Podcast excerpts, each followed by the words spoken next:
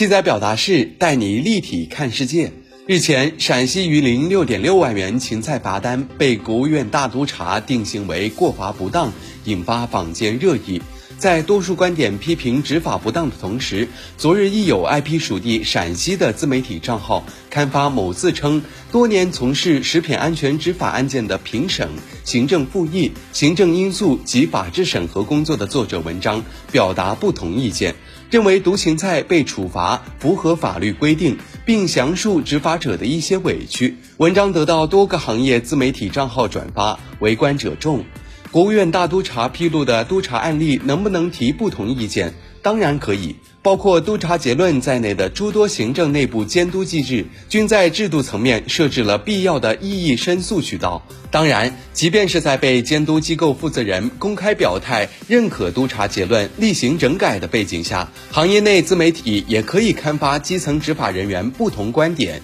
应当说，这正是健康有序的公共讨论所希望看到的场景。理不辩不明，只有充分顺畅的讨论，才有助于类似六点六万元芹菜罚单问题在实践层面得到根本性解决。值得注意的是，为六点六万元芹菜罚单辩解的行业自媒体文章，不仅披露了包括涉事芹菜毒死皮实测值为每公斤零点一一毫克等多个案件细节，而且援引榆林当地另一涉芹菜处罚的行政诉讼判例，以论证当地法院对另案五万元芹菜罚单的某种支持。姑且不说同类案件的事实证据不可能完全一致，从业内人士引用的判例倒是可以看到，国务院大督查通报所指榆林当地二零二一年以来罚款超五万的就有二十一起，案值都只有几十或几百元的情况，可能具有相当的普遍性。而围绕相关行政处罚所展开的诉讼，也并不排斥行政监督内部基于比例原则的自行纠正举动。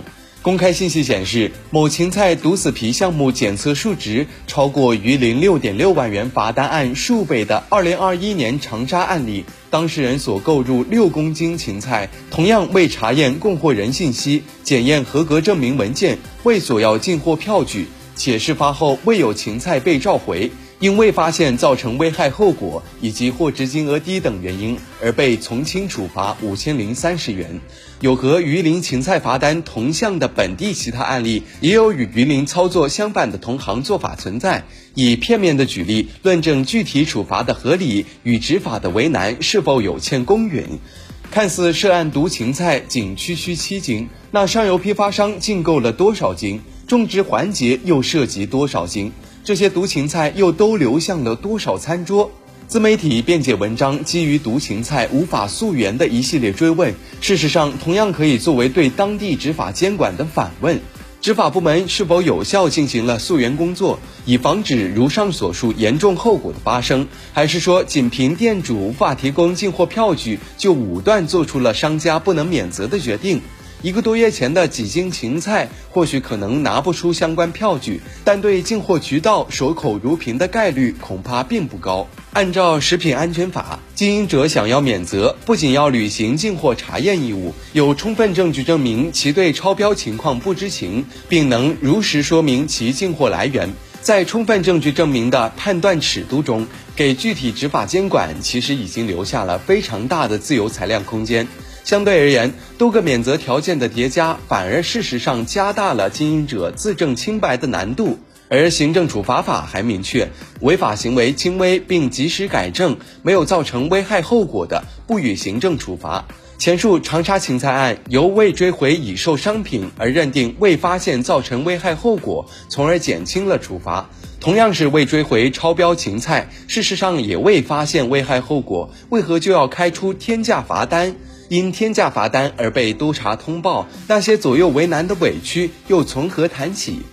非不能也，实不为也。榆林六点六万元芹菜罚单的讨论，无论怎么推演，都无法为某些地方已经并非个例的各种大手笔罚款做解释。如果说执法细则真的还不够细，依然缺乏手把手的具体指引，那就不妨以此番国务院大督查的通报为契机，围绕这个六点六万元的处罚，在系统内展开一次详尽、深入、全面的类案梳理，在案例讲评中摸索可行的执法尺度，明确必须坚持的权力运行规则。本栏目由南方都市报出品。